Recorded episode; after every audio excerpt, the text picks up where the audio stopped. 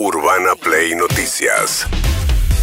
Todos los días, la información destacada. Con las voces de sus protagonistas. Búscanos en Spotify y seguinos para enterarte de todo lo que tenés que saber. Urbana Play Noticias. Un update con la información más importante. Urbana Play 1043. Una nueva experiencia. Bueno, ayer el Observatorio Social de la UCA, una medición muy consistente, prestigiosa y eh, creíble en el tiempo respecto de pobreza, dio a conocer los números de pobreza del tercer trimestre de este año. Y la pobreza hoy en la Argentina es del 44,7%, es decir, eh, está muy cerquita de ser que prácticamente la mitad de la población eh, vive en hogares que no tienen ingresos que le alcancen para cubrir la canasta básica de alimentos y servicios. Esto tiene mucho que ver además con una inflación y salarios que eh, han perdido muchísimo poder adquisitivo en una situación que se ha ido agravando seriamente con el tiempo. ¿Cuánto heredó Alberto Fernández de pobreza de Macri? De 35,5, con lo cual va a terminar el mandato habiendo subido por lo menos 10 puntos la pobreza porque el último trimestre va a empeorar. Seguramente esto hizo que, o no, eh, Alberto Fernández decidiera a último momento descreer de los números de pobreza. Creo que está mal medida la pobreza. Bueno, es que si hubiera semejante cantidad de pobreza, no tuviéramos un 40% de pobreza, la Argentina estaría estallada. Y yo lo que no puedo entender es cómo se concilia que haya un 40% de pobreza y al mismo tiempo llevemos 37 meses consecutivos de creación de empleo registrado. Tengamos constatado que 1.300.000 puestos de trabajo fueron creados en nuestro El consumo lleva 30 meses consecutivos de crecimiento y no es consumo de los sectores altos. Hay algo que no me está cerrando. Como la pobreza finalmente se mide a través de la encuesta permanente de hogares, es una encuesta. Y lo que yo me temo es que la gente, como pasa en las encuestas políticas, que la gente no diga toda la verdad.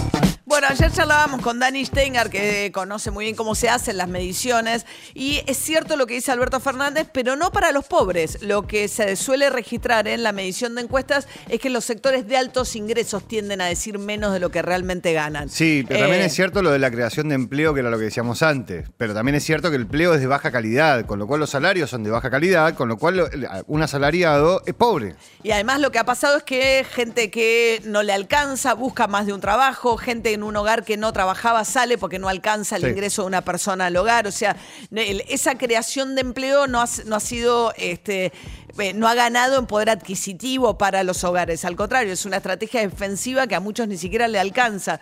Agustín Salvia es el encargado, el director del Observatorio de la Deuda Social eh, de la Universidad Católica Argentina y hablaba ayer al dar a conocer los números del tercer trimestre. Y Alberto deja una pobreza de, de 43% aproximadamente, y la explicación no está efectivamente como cuando él menciona lo que menciona. Hay más gente en el mercado de trabajo, más gente ocupada, pero con peores trabajos. Lo que ocurre es que esas remuneraciones han quedado devastadas por la inflación. Hoy por hoy tengamos en cuenta que el 45% de, de la población vive en hogares que reciben un programa social. Casi el 40% de los hogares está recibiendo, 4 de cada 10 reciben un programa social. Bueno, esto hace comp- compensa y hace que efectivamente los niveles de pobreza no superen el 50%. Pero si, si sacáramos los programas sociales, la pobreza sería el 50%. Bueno, esto decía Agustín Salvia, mientras que esta es la herencia, parte de la herencia que va a recibir Javier Milei el domingo y que plantea por delante un gran ajuste.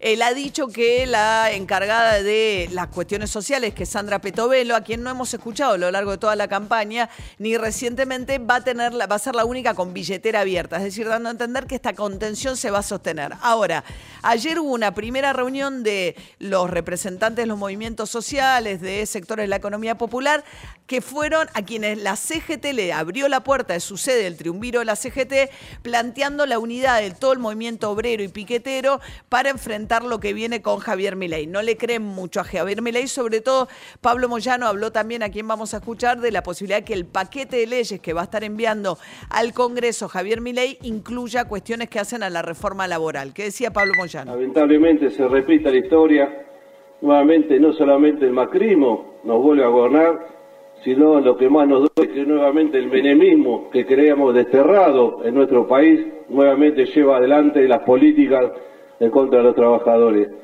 Creo que esta unidad que se está dando en este momento, en este acto tan importante, en este salón histórico de la CGT, va a ser el principio de la unidad que fundamentalmente se va a dar en la calle cuando empiecen a, a joder con quitarnos los derechos no solamente a los trabajadores organizados, sino a todos los progresos que ustedes han tenido.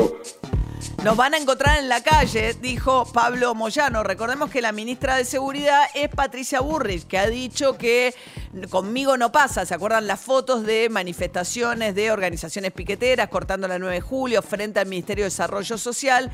Bueno, ayer Patricia Burrich ya se reunió en la transición con Aníbal Fernández en el Ministerio de Seguridad. Bastante amable la reunión, tuvo una reunión eh, bastante amable y eh, le, le preguntaron a Patricia Burrich.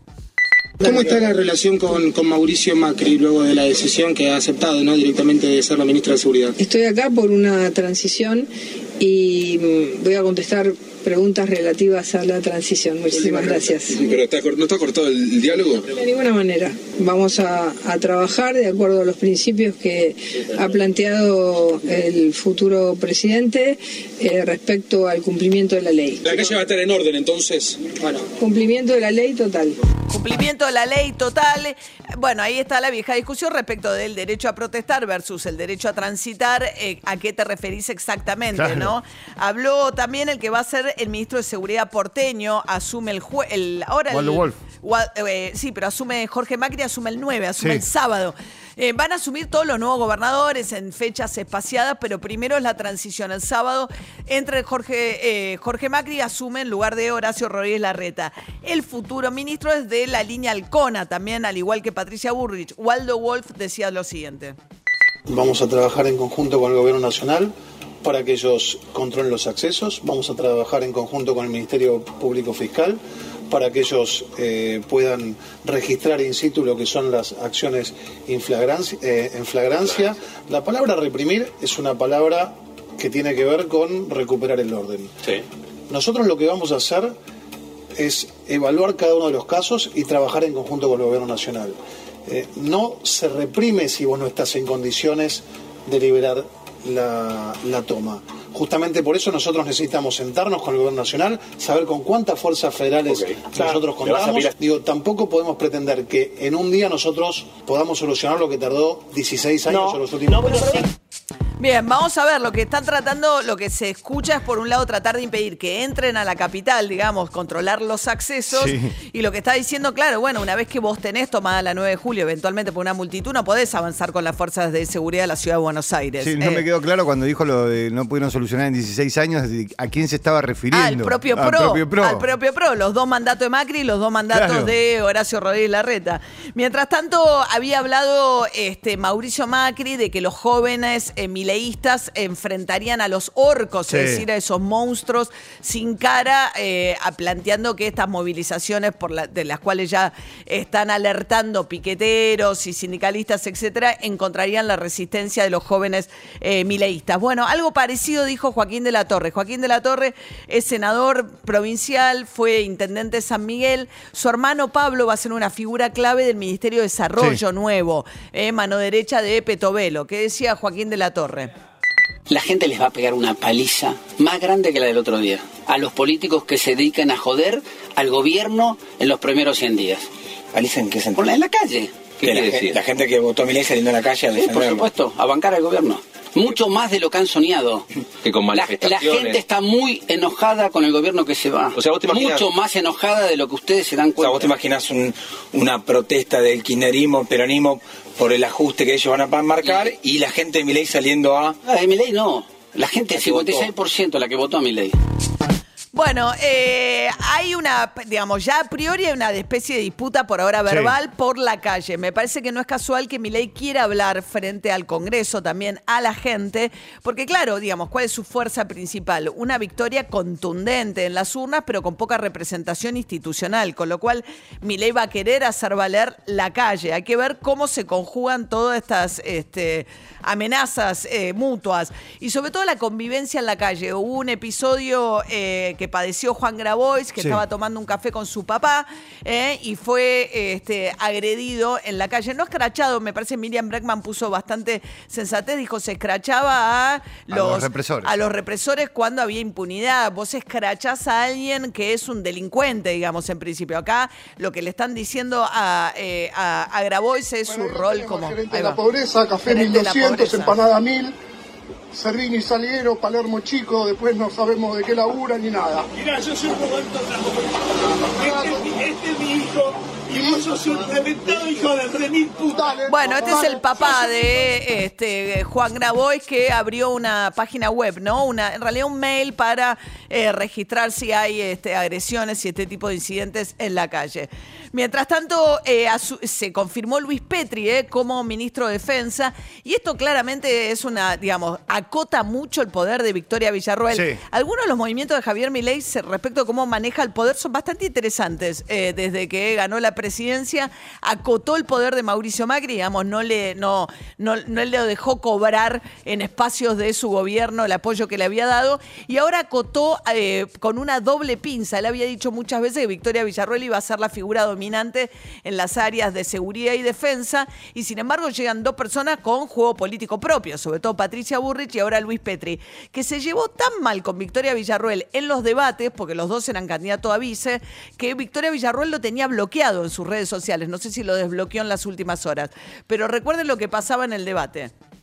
La realidad es que Penal. cuando con Javier Milei pedimos comisiones en el Congreso No de la Nación, en el Congreso No de la Nación, dura, no mientas. tu espacio No nos dio lugar en ninguna comisión igual que el kirchnerismo, porque así son democráticos. La seguridad reclama no que tratan presentemos nada más que lo que ustedes para acuerdan mejorar la previamente. seguridad de los argentinos. En de- Desde mi barrio, a los que no presentan proyectos y en mi pueblo, les dicen ñoquis. Y eso es lo que sos vos después de 20 meses de no haber presentado un solo proyecto de seguridad. Bueno, los proyectos están en la página del Congreso. Si Luis, vos no los leíste, no es Sí mi leí. problema, pero no digas cansadas No hay un solo proyecto de seguridad. La verdad que te tenía en No otra dimensión, pero si vos te querés igualar.